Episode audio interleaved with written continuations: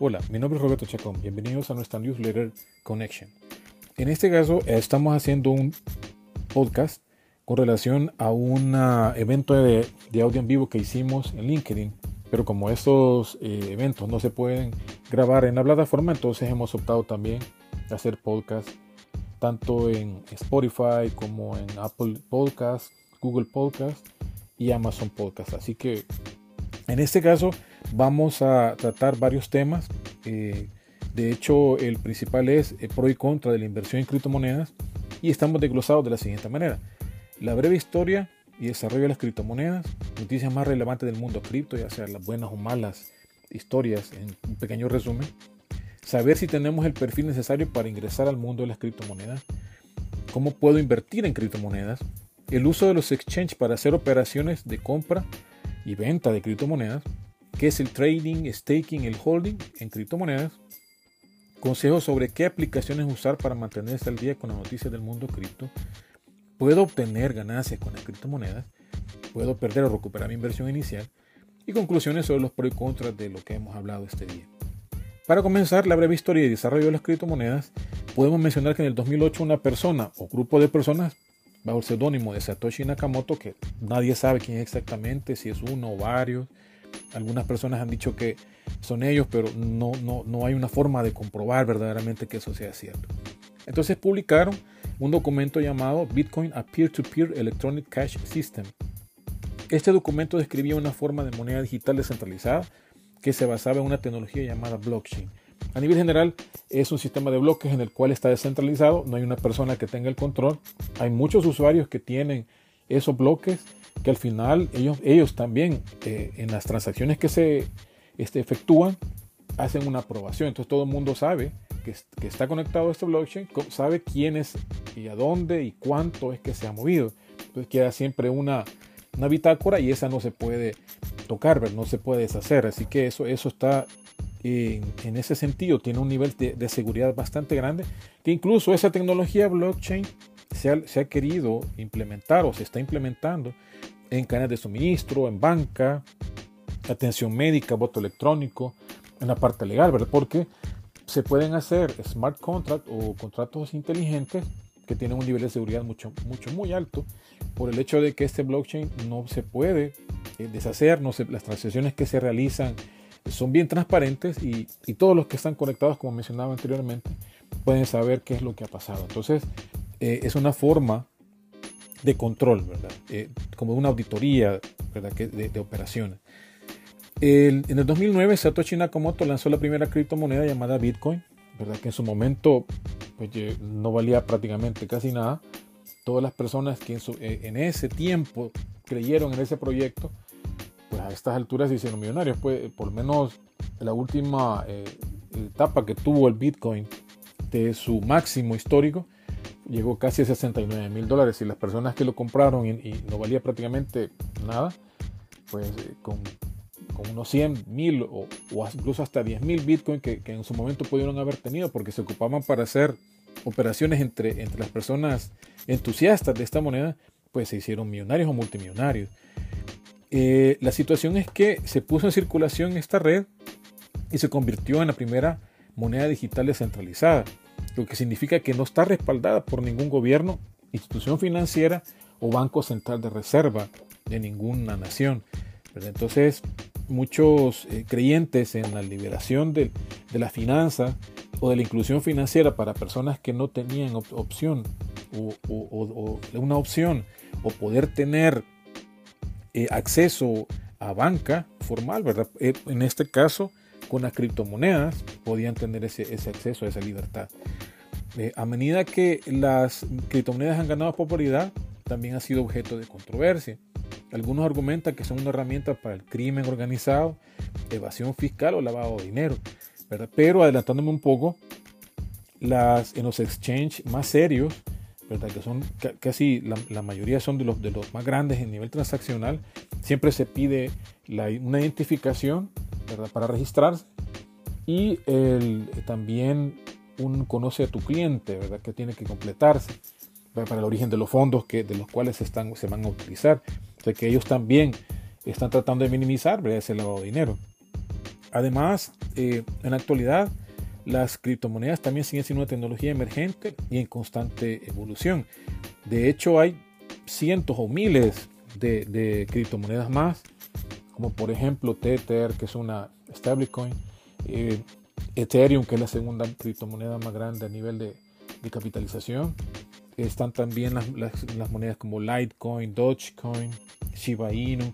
O sea, hay, varias eh, monedas o criptomonedas dependiendo si es una stablecoin, o sea, es una moneda que está eh, con paridad de 1 al dólar o una altcoin, ¿verdad? Que son monedas que están en, constante sube y baja, ¿verdad?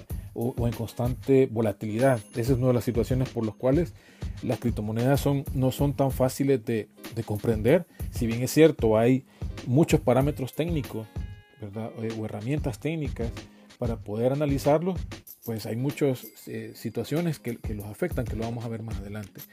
¿Cuáles son las noticias del mundo cripto las peores noticias que, se han recibido. En el 2014 existía una, una empresa que se llamaba Gox, la cual en su momento de pico más grande llegó a, manejar el 70% de todas las transacciones del Bitcoin. Pero sufrieron eh, ataques de, de, hackeo, ¿verdad? En el 2011 y ellos llegaron a perder aproximadamente 850 mil Bitcoins lograron recuperar más o menos 200 mil en su momento, pero no se tuvo que declarar en bancarrota porque no tenía suficientes fondos para pagarles a los inversionistas, así que muchos no recuperaron su dinero. Todavía hasta hace poco estaba leyendo yo que se han estado liquidando, eso, de esos 200 mil bitcoins se han estado liquidando poco a poco para ir pagando a las personas que tenían sus inversiones en dicho exchange. El segundo también más sonado fue en el 2019, se llamaba Cuadriga, ¿verdad? Es una, era una, un intercambio de, criptomonedas canadiense. Se declaró en quiebra porque el fundador que, y CEO que se llamaba Gerald Cotton falleció inesperadamente en diciembre del 2018 por complicaciones de la enfermedad de Crohn. ¿Verdad? Él falleció en la India en un viaje que estaba realizando. Yo vi el documental en, una, en un streaming me pareció bastante interesante la historia, pero también, ¿verdad? Deja muchos vacíos y muchas dudas. Eh, al ser la única persona, pues porque tenía acceso a los cold wallets o a las billeteras frías que contenían la mayoría de criptoactivos de Cuadriga. Entonces no había otra persona más que solo él. Al falleció, pues nadie tenía los, las llaves o las keys, ¿verdad? Para poder ingresar. Entonces también dicen que eh, Cuadriga se había, eh, se había enfrentado a problemas financieros desde la muerte del, CEO. ¿verdad? Entonces, ellos en su momento llegaron a tener más o menos aproximadamente 190 millones de dólares, tanto en, dinero fiat. El dinero fiat se le llama en el mundo de la criptomoneda, o a nivel general, ¿verdad? Financiero, al dinero que está respaldado por gobiernos, bancos centrales, eh, que puede ser el dólar, puede ser la libra esterlina, el euro, el yuan, el yen, etcétera y eh, también en criptomonedas, o sea que tenían un, mix ¿verdad? De, dinero fiat como criptomonedas. Así que ellos eh, ya era el segundo más sonado que, existía de, malas noticias. Uno de los más grandes, malas noticias fue el año pasado con FTX o FTX. El CEO Sam Backman Fried, el señor, era, bueno, ni señor, una persona bastante joven, eh, estaba considerado dentro de las personas más jóvenes que había llegado a tener, eh, llegar a hacerse multimillonario. Llegó a tener aproximadamente, si no mal recuerdo, 16 mil millones. Esa es la valoración que tenía él como, como persona. Pero a estas alturas llegó a cero.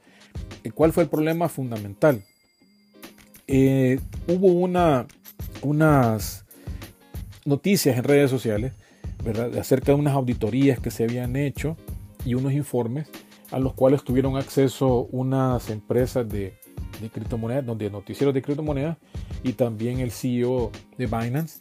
Y ellos pusieron en tela de duda que su token, que se llamaba FTT, bueno, todavía está en funcionamiento, todavía se puede, se puede ver en las cotizaciones de, criptomonedas, eh, no tenía un respaldo, sino que era algo que no tenía una solidez.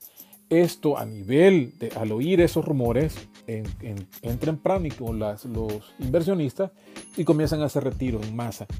Al no tener todo el, disponible para poder enfrentar esos retiros, la empresa tenía que tener como un respaldo y buscó financiamiento o alguien que pudiera invertir o inyectar 8 mil millones de dólares en un fin de semana que fue eh, bastante movido, ¿verdad? Entonces nadie tuvo la, la, la, aportación necesaria. El único que fue, de nuevo, Binance, con su CEO, ellos eh, evaluaron a la empresa y dijeron al final que no, que no iban a invertir porque vieron que no tenían los controles necesarios. Después se nos dimos cuenta cuando entró un interventor, el nuevo CEO, que dijo que dentro de las situaciones que él jamás había visto en casi 30, 40 años, de hecho él estuvo en, la época del fraude de Enron, decía que nunca había visto que una empresa de estas dimensiones, porque llegó a ser la tercera exchange más grande del mundo, solo abajo de Binance y de Coinbase, eh, no tenían ellos en, FTX, no tenían departamento de contabilidad. Y es imposible, no puede ser que no tuvieran un, departamento de contabilidad porque es un departamento que controla, es neurálgico, es uno de los más importantes al llevar los ingresos, gastos, operaciones, todo el control, aparte de llevar eh, los estados financieros, ¿verdad? A tanto los inversionistas o a, los stakeholders, ¿verdad? O los interesados dentro de, dentro de, de este tipo de, operaciones financieras eh, y de los inversionistas como tal, ¿verdad? La situación es que se declararon en bancarrota, pues ha sido una catástrofe enorme. Eh, el, señor, o el joven, Backman Fried, en este momento, pues, pues, fue extraditado de Bahamas, donde tenía su sede. Está en Estados Unidos, está en arresto domiciliario en este momento a la espera de juicio y tiene muchísimos cargos pendientes. Incluso los jueces, o el juez, ¿verdad?, que lleva la causa, le ha prohibido que tenga acceso a, internet o a, ciertas aplicaciones por el hecho de que eh, se, parece ser que él ha intentado hablar con otros involucrados dentro del sistema que tenían en, FTX. Entonces, eh, que ellos también, ¿verdad? Según los rumores que después se fueron eh, eh, filtrando a la prensa, habrían un grupo casi de hippies que vivían en, en, Bahamas y que no tenían una pinta muy seria, ¿verdad? Otra situación fue que él hizo retiros y transferencias a otras subsidiarias como Alameda Research que eh, no estaban contabilizados. Bueno, de hecho no había departamento de contabilidad, pero cuando hicieron auditorías no, no estaban reflejadas, así que no sabían ni los inversionistas, ni, los auditores, ni, personal, ni algún personal interno que existía. Así que hubo un trasfondo demasiado oscuro en ese sentido. La otra, de, en el 2022, eh, Three Arrows Capital, que llegó a tener 10 mil millones de dólares en activos, era uno de los mayores fondos de cobertura de criptomonedas a principios del 2022. Una crisis de liquidez provocada por el turbulento mercado bajista del 2022, ¿verdad? que eso ha venido arrastrando muchas situaciones complejas y, muchas quiebras, hasta ahora en el 2023 que se ha mejorado un poco, de hecho, hasta antes de este, la grabación de este podcast, el Bitcoin rompió la barrera psicológica de los 30 mil, aunque volvió a bajar, ¿verdad? Entonces ahorita está en esa situación de, de ver en, dónde se establece, ¿verdad? Dónde si, eh, cimenta, ¿verdad? Su, su, su, valor para ver si sigue aumentando o, se, o disminuye, ¿verdad? Eh, en ese caso, ¿por qué también tuvo problemas esta eh, empresa? Porque ellos invirtieron aproximadamente 3.500 millones de dólares ¿verdad? en una moneda que eh, era la moneda del proyecto de eh, Terra Forms Lab, ¿verdad? que ellos también quebraron. Entonces, eh, realmente ese fue otro, ¿verdad? otro problema grande. No era, no era un exchange, sino que era un proyecto con Luna y Terra que, llegó a tener una, una stable, stablecoin que pues terminó de, de, tener la paridad del 1 a 1 con el dólar y una catástrofe enorme que fueron unas pérdidas grandes, porque esa, esa eh, luna, ¿verdad? Que era la criptomoneda, llegó a valer aproximadamente 100 dólares cada, cada token. Al final de todo eso, pues llegó a valer prácticamente nada. Una, una crisis bastante, bastante grande. También eh, la empresa, se, al declararse en quiebra, dejó a principales empresas de, de criptomonedas como eh, Blockchain, Genesis y Voyager Digital sufriendo las consecuencias, que al final Genesis también entró en problemas de, de cómo se llama declararse en quiebra. Y es el que vamos a hablar ahorita, que fue en, el, este año 2023. Solía ser uno de los principales prestamistas de criptomonedas del sector. El efecto de un duro 2022, ¿verdad? Con, con eh, precios muy bajos de las criptomonedas y persistiendo todavía el inicio de este 2023, eh, llevaron a que se declarara en, quiebra en enero de este año. ¿verdad? Eh, Genesis es una filial de Digital Currency Group y su mala facturación en 2022 hizo que comenzara 2023 declarándose al final, ¿verdad? En bancarrota y acogiéndose a, a esa, eh, eh, proceso legal, ¿verdad? Que existe en Estados Unidos. Así que eh, estos cinco ejemplos, ¿verdad? Que hemos tocado en este momento, pues para mí, ¿verdad? En, mi sentido de, que yo desde el tiempo que tengo ya de estar como inversionista en pequeño, ¿verdad? En este mundo de, de, los criptoactivos, pues han impactado bastante. Eso ha ocasionado que exista una gran desconfianza en la mayoría de, de criptomonedas o exchange que, que, hay en el mercado. Ahora bien, por esa misma razón, el segundo punto, ¿verdad? En el cual yo toco es lo que se debe tener en cuenta a la hora de invertir en criptomonedas. Tenemos que hacer un examen de conciencia, por así decirlo. Y yo he puesto un par de, de puntos o ítems que nosotros tenemos que evaluar. Tengo el perfil necesario para invertir porque es, este perfil no lo tiene cualquiera. Este perfil para invertir, ya sea en criptomonedas, en acciones, bonos, etcétera, son personas que tienen un nivel de conocimiento sofisticado. No solamente porque yo oigo que otros se enriquecieron, significa que todos se van a enriquecer, si no nadie trabajara. Entonces yo creo, ¿verdad?, que tener un perfil eh, para invertir es necesario. Y por eso también lo conecto o el match con si, puedo, si tengo el perfil necesario para invertir en criptomonedas. Porque si bien es cierto, yo puedo tener el perfil para poder invertir en, acciones, pero las acciones regularmente están eh, respaldadas por una entidad, una empresa, una empresa física. Por ejemplo, eh, pueden ser acciones de Amazon, acciones de Apple, acciones de Microsoft, de Facebook o Meta, ¿verdad? Entonces yo sé que hay un respaldo detrás de esas acciones. En cambio, en las criptomonedas no hay una entidad. Eh, prácticamente el mercado es libre y el, el, el, el y encoge ¿verdad? De, la demanda y oferta, pues prácticamente no está controlado por absolutamente nadie y no está respaldado por ninguna entidad. Está, es descentralizado completamente. Entonces, yo para tener ese perfil, debo tener una gran paciencia, debo de ser una persona que tengo que estudiar, tengo que leer, tengo que estar pendiente de todo lo que sucede al nivel de, de los, del mercado cripto, porque no es solamente entender las métricas técnicas de, de, análisis de los gráficos, sino también las noticias que están alrededor. Si en las acciones, en algún momento de una empresa, cuando hay un riesgo, en algún momento de, de que se oyen hablar mal de una empresa y existe tal vez un riesgo de imagen, entra en crisis, las acciones regularmente van a caer. Porque aunque sea una empresa sólida, el buen nombre de esta empresa se conserva para mantener una solidez dentro de sus acciones. Así también, también sucede con las criptomonedas.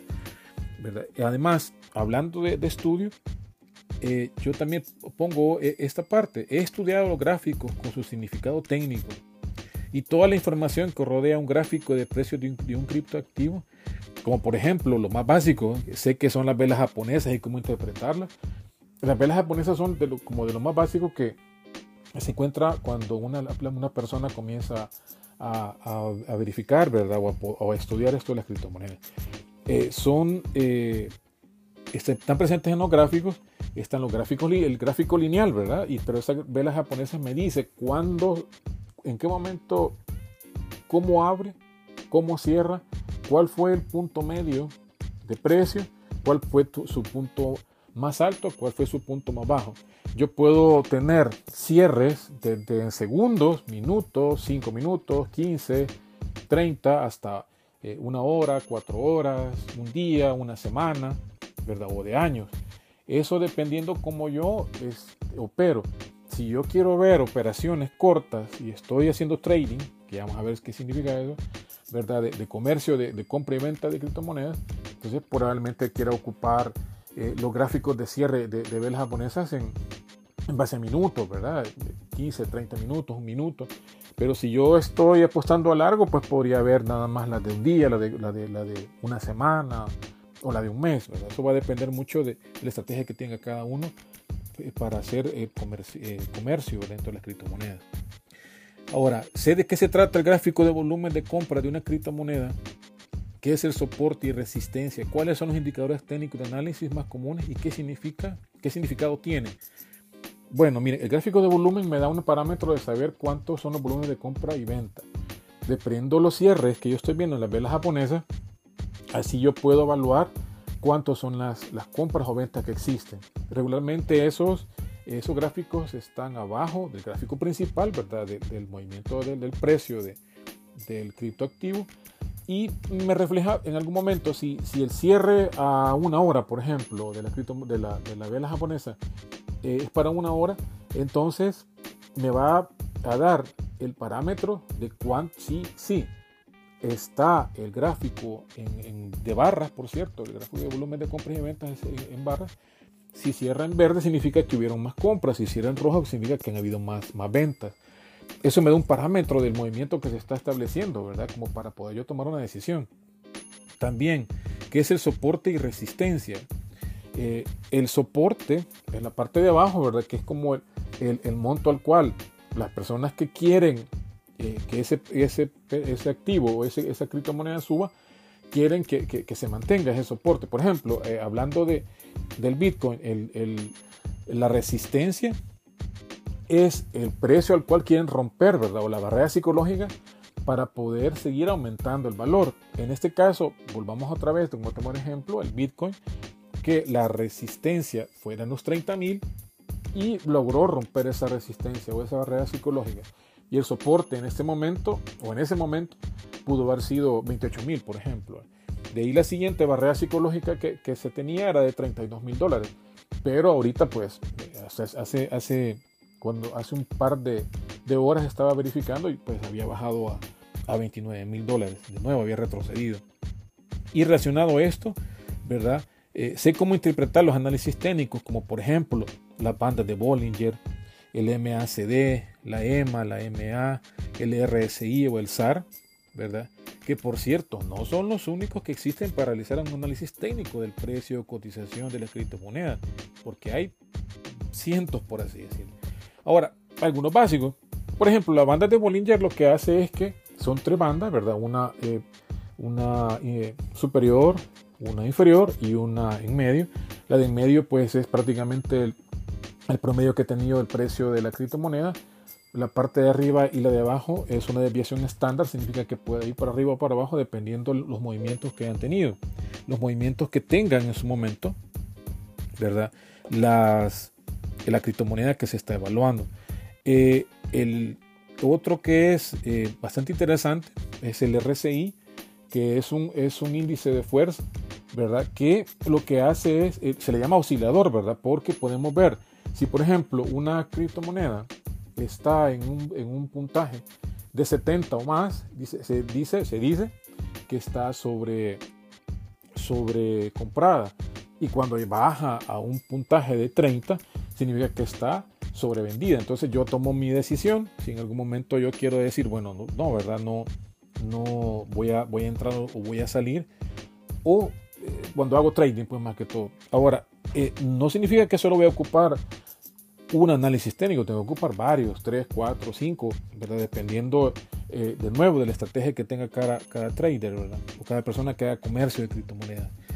Eh, eso es para mencionar solamente algunos, ¿verdad? Eso se lo dejo de tarea para que ustedes puedan en algún momento verificar Y, consultar en cualquier navegador cuáles son los, eh, los parámetros técnicos más comunes. Como se lo vuelvo a repetir, los que más se ocupan pueden ser bandas de Bollinger, MACD, EMA, MA, RSI, de hecho, en, Binance son de las principales que tienen ellos dentro de su gráfico. Ahora, hablando de Binance, conozco los exchanges de intercambio de criptomonedas y sé cómo funcionan. Binance es el, el exchange más grande en total de transacciones. El siguiente que sigue es Coinbase y ahí siguen otros, ¿verdad? Eh, Kraken, etc. Eh, cada uno, dependiendo ¿verdad? de la confianza que sienta en cada uno de estos exchanges, va a poder hacer eh, cliente, de, ya sea de uno, dos o de tres, ¿verdad? si quieren en ese, eh, eh, diluir el riesgo y no tener todos los, los huevos en una sola canasta, ¿verdad? eh, en ese caso, en, mi caso yo tengo en dos, ¿verdad? Y pues, pues, tengo más en uno que en otro, pero sí ya, ya yo puedo comparar la, la operatividad de cada uno. ¿Qué es lo que hacen estos exchanges? Bueno, son un intermediario. Yo compro, ¿verdad? Con dinero fiat, que ya lo mencioné, ¿verdad? Que puede ser eh, dólares, pueden ser libras esterlinas, pueden ser euros, etc. Yo compro con dinero fiat las criptomonedas. Claro, hay una comisión. En mi caso, en mi país, ¿verdad? Que es El Salvador, eh, yo he tenido eh, que pagar comisiones, por ejemplo, de un 2% sobre el monto que estoy comprando, que me lo cobra el exchange uno de los exchanges más un 2% que me lo cobra la tarjeta por la cual estoy haciendo la operación. Regularmente se hacen las compras con tarjetas de crédito, tarjetas de débito. Ah, incluso aceptan en algunos momentos transferencias, pero eso tal vez eh, no en todos los países. Pero, lo más clásico es con cargo a tarjeta de, crédito o débito. Eh, si no es en dólares la tarjeta que ustedes están utilizando, pues es, es, otro, otro detalle el tipo de cambio, porque el tipo de cambio les va a afectar. En mi caso de, mi país, por ejemplo, El Salvador, como tenemos la moneda de curso legal, el dólar, desde el año 2001 con la ley de integración monetaria, ocupamos dólar y pues no hay ningún problema, ver que es una moneda internacional. Si alguien está en otro país que, utiliza otra moneda, la, moneda nacional, digamos en Guatemala el quetzal, tendría que ser un tipo de cambio para el dólar y también puede ser que pague una comisión por eso. O en Colombia, ¿verdad? Con pesos, eh, para convertirlo en dólares para que lo acepten, porque en los exchanges solo se, solo se aceptan monedas eh, conocidas, por ejemplo, dólar, euro, eh, libras esterlinas en algunos lugares, ¿verdad? Eh, en algunos incluso hasta real brasileño, que es una de, las economías más grandes de Latinoamérica, bueno, la más grande, ¿verdad? incluso miembro de los BRICS. Ahora, tengo la solvencia económica poder para poder invertir en criptomonedas y que esa inversión monetaria no me hará falta en el corto plazo.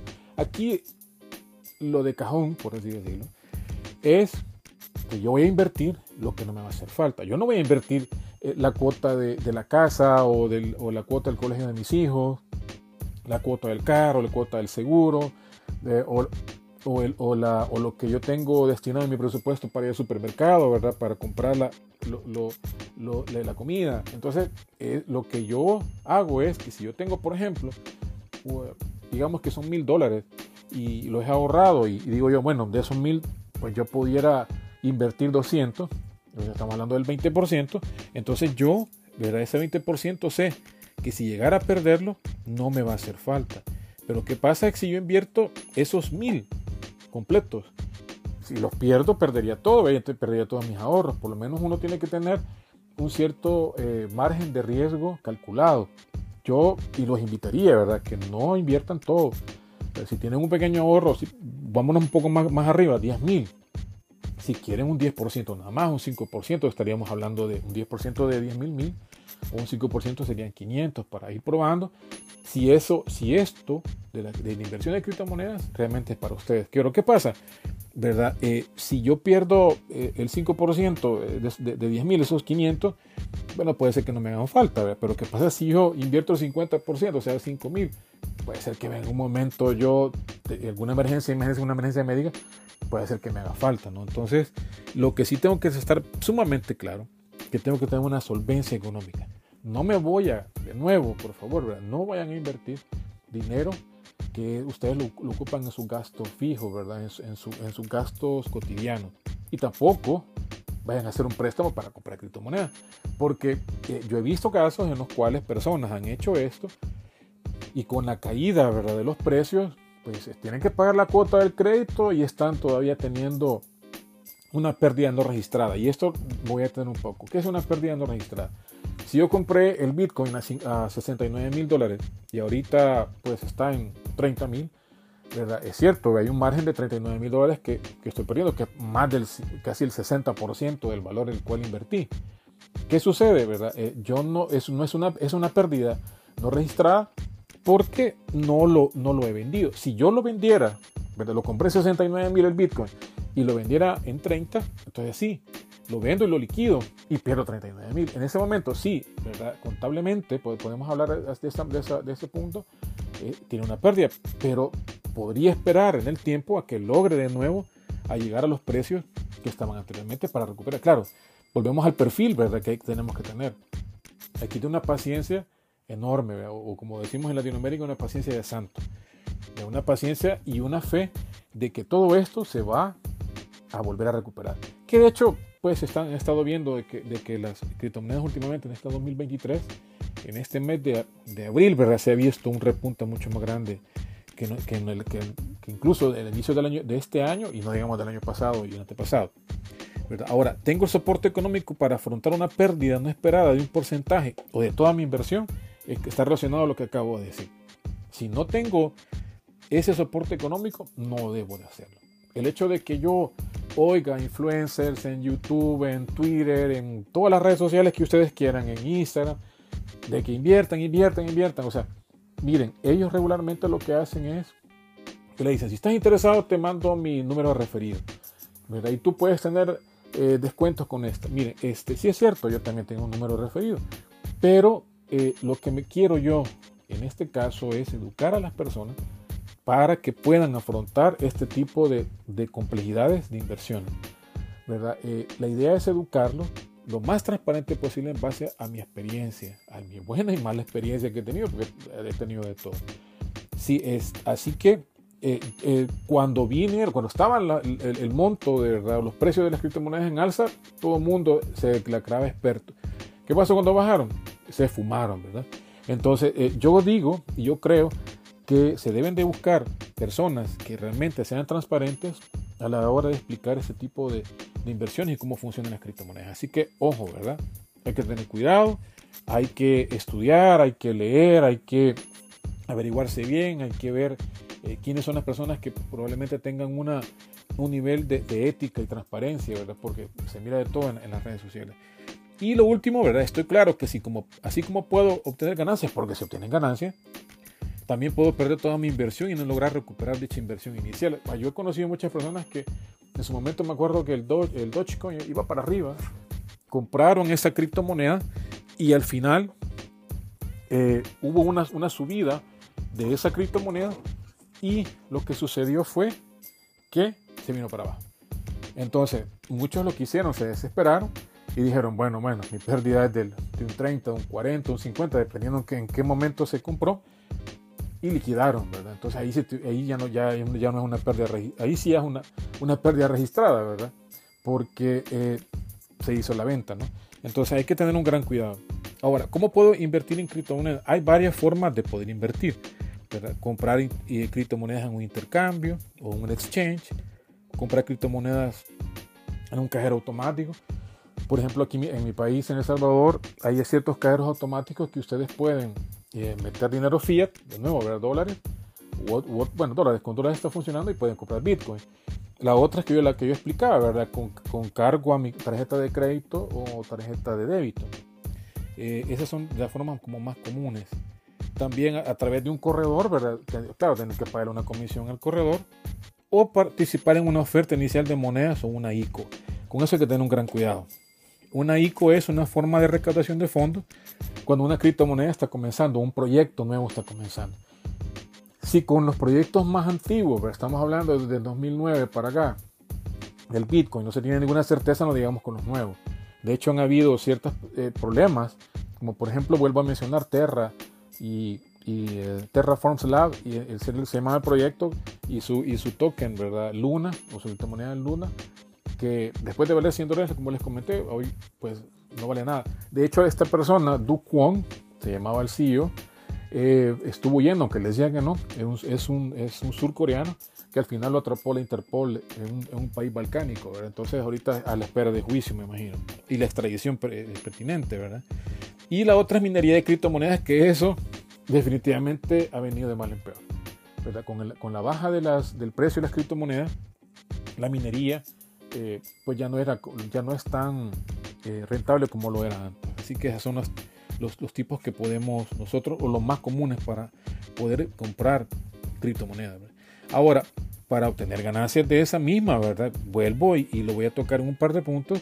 Tengo que aprender sobre esas criptomonedas, establecer una estrategia de inversión, realizar un análisis técnico y fundamental, diversificar mi cartera. Miren, no solo tenerlo en Bitcoin, ni, ni solamente en Ethereum, eh, ni solamente en Litecoin, ¿verdad?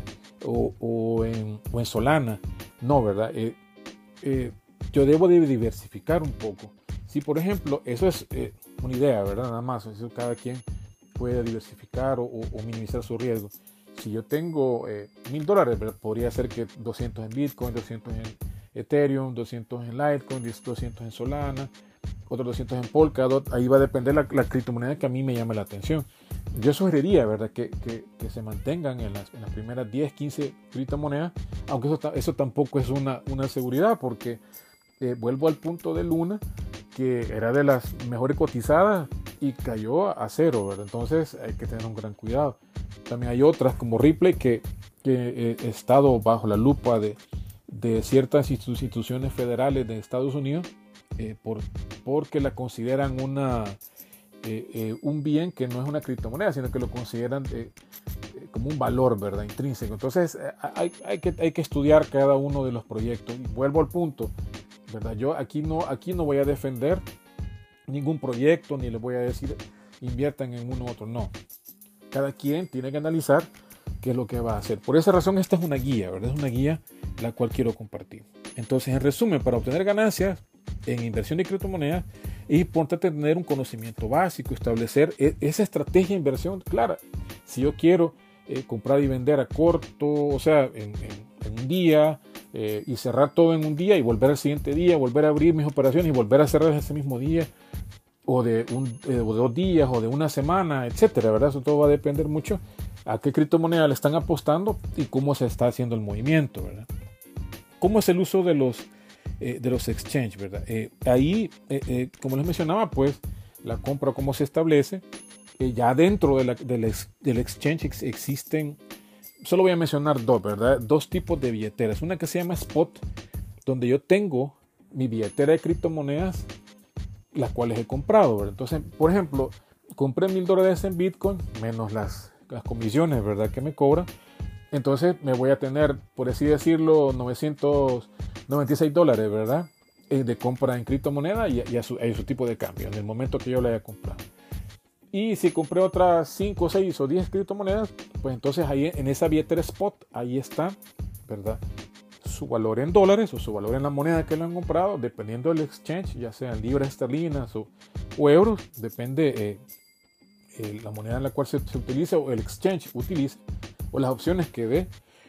Y en la otra eh, la otra billetera se llama Earn. La Earn es donde yo tengo, cuando tengo el de la billetera Spot, y yo quiero en su momento, ¿verdad? Invertir en, otro tipo de operaciones dentro del exchange, ese earn significa que es una ganancia extra. Esos son eh, ingresos pasivos, ¿verdad? Es como tener un depósito a plazo, una cuenta de ahorro programado, o una cuenta de ahorro de alto rendimiento.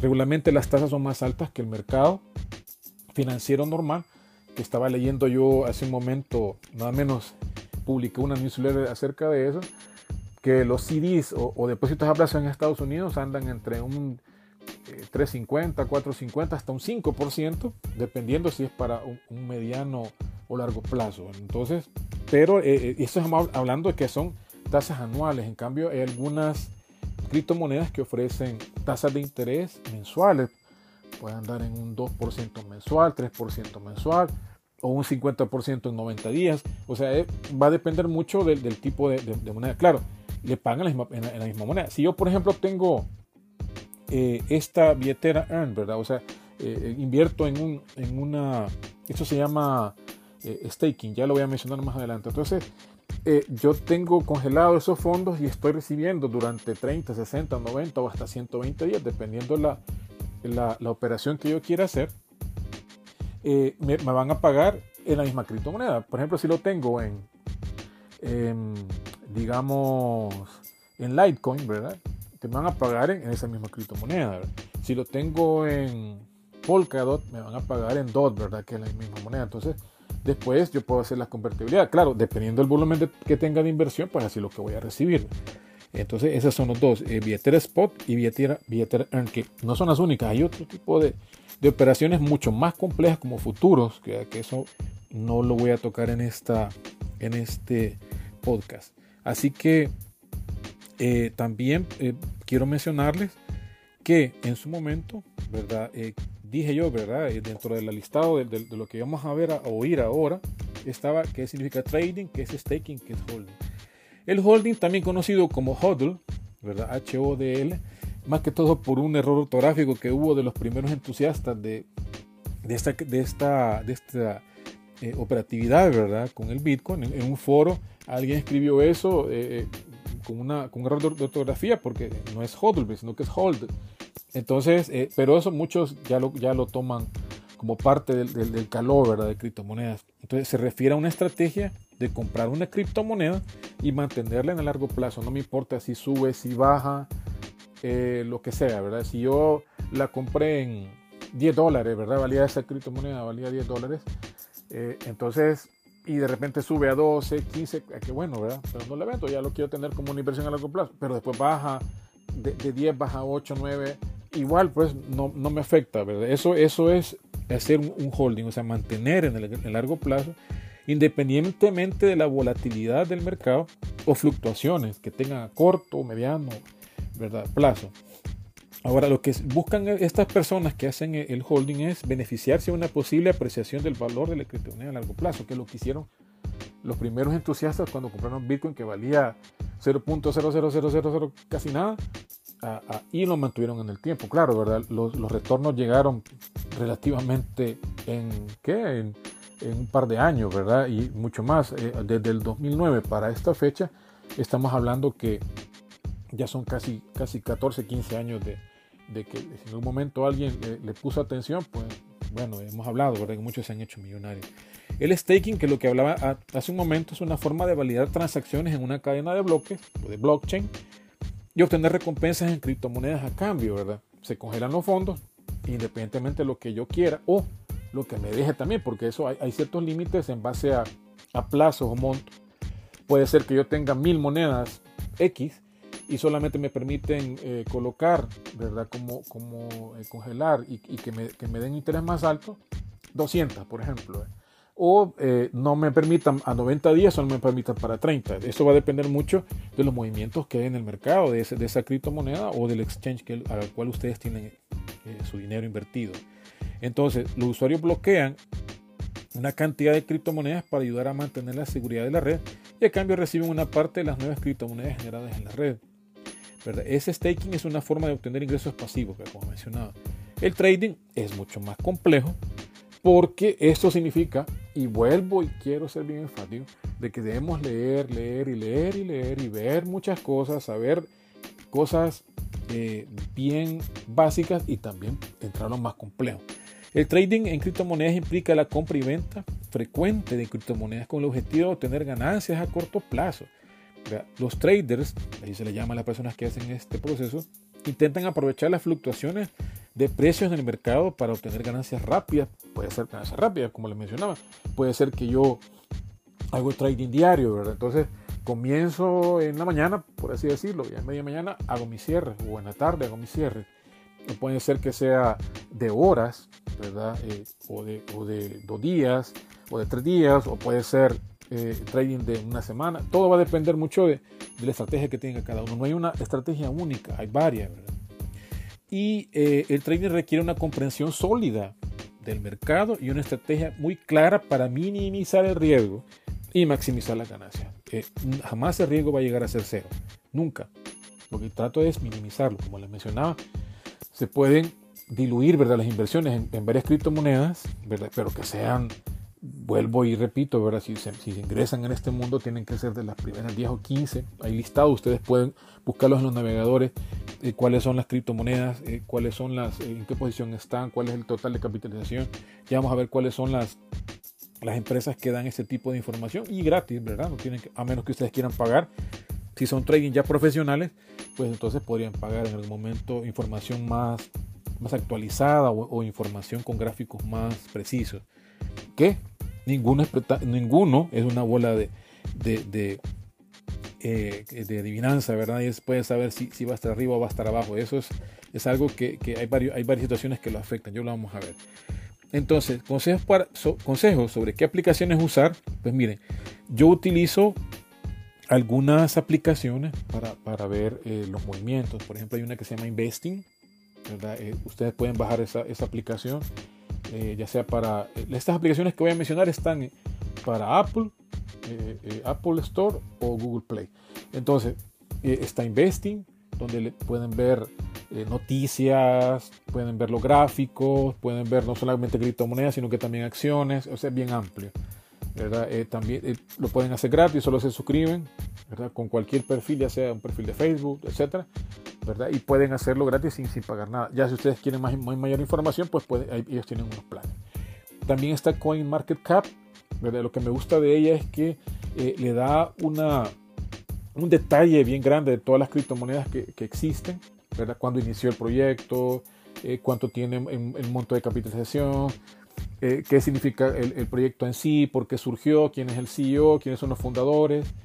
Le, mencionan en, algún momento cuáles son las criptomonedas que, ganadoras ¿verdad? Del, día anterior, las perdedoras, o sea, las ganadoras son las que más han aumentado, las perdedoras son las que han bajado más, pues, etcétera. Y también está una, una aplicación que se llama TradingView. TradingView, eh, si ya estamos hablando de que eh, es, nos presenta gráficos Quizás son los más especializados. De hecho, Investing eh, utiliza gráficos de TradingView, Binance ocupa gráficos de TradingView. Y ahí ustedes pueden eh, hacer también, ¿verdad? Pueden hacer gratis la, consulta.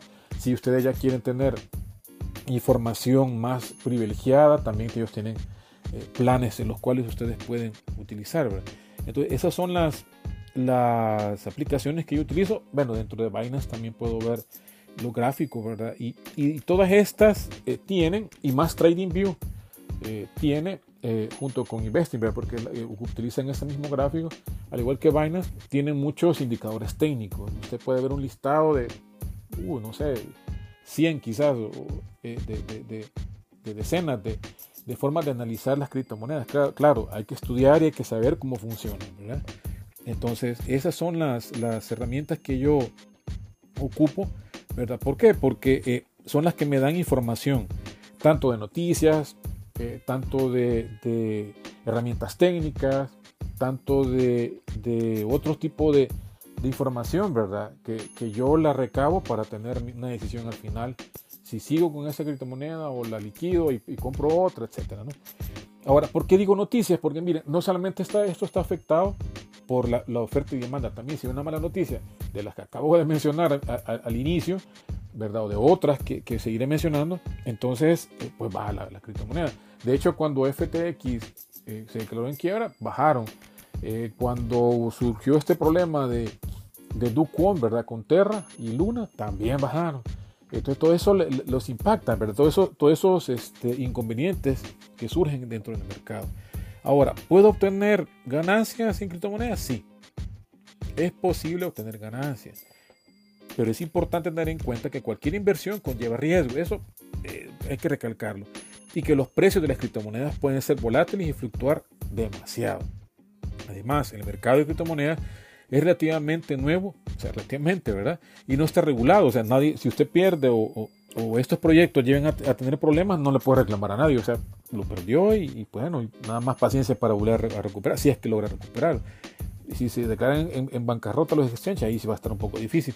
Tiene que esperar el juicio y ver si se puede recuperar con la venta de los activos de, de, de estas empresas. Entonces, también eh, eh, para obtener ganancias, ¿verdad? Es necesario tener una estrategia de inversión clara voy a invertir para un día, para dos, qué criptomoneda, cuánto, eh, etcétera, ¿no? Es lo que hemos estado hablando últimamente. Además, estar dispuesto a realizar un análisis profundo del mercado. Vuelvo de nuevo, ¿verdad? Eh, el análisis y el estudio y la lectura. Esto puede incluir el seguimiento de noticias, eventos relevantes, también la realización de análisis técnico y eh, ver qué oportunidades de inversión pueden haber. También tener en cuenta que las criptomonedas son activos altamente volátiles. Nadie, jamás, oigan esto y pongan la atención.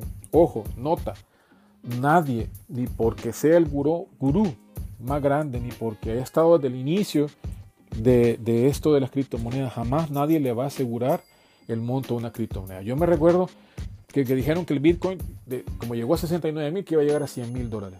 Bueno, miren, vean, bajó hasta 17 mil, creo que llegó a lo más bajo. Entonces, eh, yo creo que eso de, que alguien diga, miren, pero yo, yo tengo este análisis técnico y esto y me lleva a llevar y que yo creo que me va a... No, por favor, ¿verdad? Creo que cada uno tiene que tener una mente fría, tiene que ver en base a, minimizar sus riesgos y también no dejarse llevar, ¿verdad? Porque cualquier persona eh, lo que intentaría es que eh, sigan habiendo más personas involucradas, ¿verdad? Y no perder como el interés eh, en las criptomonedas, porque al final, ¿quién le da valor a las criptomonedas? Nosotros mismos. Si de repente todo el mundo dijera, no, bien, el Bitcoin, yo creo que verdaderamente, como dice Warren Buffett, y lo voy a mencionar, ¿verdad? Dice que es veneno para ratas al cuadrado, que él nunca invertiría en eso. Entonces, bueno, si todos dijeran eso, perdería su valor a cero. Pero ¿quién da el valor? Somos nosotros, ¿verdad? El interés se lo damos nosotros. Y también personas que manipulan el mercado, porque los grandes inversionistas o ballenas, ¿verdad? Que son las que tienen los niveles de criptomonedas más altos, ellos de repente hacen eh, compras, compras, compras, y cuando ve la gente que, que, va para arriba, todos a comprar también y se van en la ola. Después cuando llegan a un pico, bajan. Entonces es una forma de atraer a, los compradores con ciertos volúmenes altos de, de transacciones y después vender. Toman sus ganancias y al final siempre los más pequeños son los que somos los que salimos perdiendo. Entonces, en resumen, ¿es posible tener ganancias? Sí, pero es importante tener, de nuevo, una estrategia clara, un análisis profundo del mercado. Hay que leer, leer, leer y, tener varias eh, fuentes de información y una gestión de riesgos adecuada. ¿verdad? Como en cualquier inversión, siempre se recomienda hacer su propia investigación y buscar un asesoramiento, asesoramiento financiero profesional serio, no de todos esos charlatanes que aparecen en, en, las redes sociales y que pintan todo como todo azul y no es así. ¿verdad? Ahora, ¿puedo perder mi dinero o recuperar mi inversión inicial? Podría ser, pero puede ser que no. La mayoría de veces los que no estudian, los que no analizan y no saben en lo que se están metiendo, pierden su dinero y no recuperan jamás su inversión. Imagínense que eh, eh, hicieron un préstamo para poder meterse en esto, en esto de, inversión en criptomonedas. De nuevo lo mencioné, ¿verdad? Puede ser que sigan pagando el crédito y, perdieron todo y entonces eh, van a tener un, problema sumamente grave. O, poner la inversión del, de la pensión, ¿verdad? Que ustedes tienen sus ahorros y sacarlo para meterlo aquí, ¿verdad? En, inversión de criptomonedas o, o, los ahorros que tienen de estudios para sus hijos. No, ¿verdad? Si todos no, si, si, hicieran ricos al invertir en criptomonedas, nadie trabajara. Eso tenemos que estar bien seguros. ¿Verdad? Entonces, mente fría, calculadora, minimizar riesgo. Ahora, conclusiones, ¿cuáles son? Cada uno la va a sacar. Estoy preparado para todo este tumulto y todas estas situaciones porque los contras como que son más que los pro. ¿Cuál es el, el, el pro? Lo que está a favor. Ganar dinero si yo estoy en esto es porque quiero ganar dinero, quiero tener un ingreso extra de lo que yo regularmente hago, ¿verdad? Como profesional independiente. Eh, pero eh, realmente, pues, eh, ¿quién me iba a decir que, que, iba a bajar las criptomonedas en, el momento que estaban lo más alto? Y pues estoy esperando, estoy esperando que vuelvan a subir. ¿Qué voy a hacer yo al final? Es una decisión particular. Puede ser que si llegan a subir a los montos iniciales por los cuales lo invertí, recuperar lo que yo he invertido, probablemente liquide por lo menos un 50% y después deje algo más pequeño para ver en lo cual eh, eh, cuál es la evolución que pueda tener. Pero como vuelvo a repetir de nuevo, nadie tiene la bolita mágica para saber si el Bitcoin va a llegar a 100 mil, a un millón, no puede llegar a valer a nada. Nadie lo puede saber. Entonces yo mi consejo más, más eh, grande que, que les doy es, hagamos ese cargo de conciencia, si no, si puede, se lo voy a volver a repetir, ¿verdad? Las, las formas en las cuales considero que tenemos que pasar un examen de conciencia, porque es necesario, ¿verdad? No todo lo que brilla es oro y no todo eh, que el que invierte en criptomonedas gana. De nuevo, tengo el perfil necesario para invertir, tengo el perfil necesario para invertir en criptomonedas, he estudiado los gráficos, sé de qué se tratan esos gráficos, cuáles son los análisis técnicos básicos y, y qué, cómo funcionan, interpretarlos Conozco los exchanges donde, donde puedo hacer intercambio de criptomonedas. Tengo la solvencia económica. Tengo el soporte económico para afrontar una pérdida. Y estoy claro que así como puedo ganar, también puedo perder toda mi inversión y no lograr recuperarla, ¿verdad? Entonces, eh, tomen conciencia en eso, ¿verdad? Eh, por favor, ¿verdad? Si, si no están seguros en lo que están haciendo, mejor no lo hagan. Mejor eh, sigan estudiando, ¿verdad? Sigan viendo si les conviene o no les conviene. Y yo espero que si toman la decisión, pues que lo hagan con poco, ¿verdad? Los, eh, lo que puedo decirles es que no es para todos esto. No todos tenemos esos nervios de acero que se necesitan o toda esa paciencia de santo, como decimos en Latinoamérica, como para poder esperar a que esto se vuelva otra vez a recuperar. Les agradezco su tiempo. Muchas gracias por, por su atención. Espero que este tema eh, les haya gustado. Si necesitan alguna otra información más, más grande o alguna observación u otro tema que ustedes consideren que de los cuales nosotros podemos tocar, que son banca, finanzas, microfinanzas, economía, prevención del lavado de dinero, riesgos, eh, criptomonedas y también estamos hablando de finanzas personales eh, para emprendedores, personas naturales, etc. Eh, muchas gracias de nuevo, un fuerte abrazo y éxitos.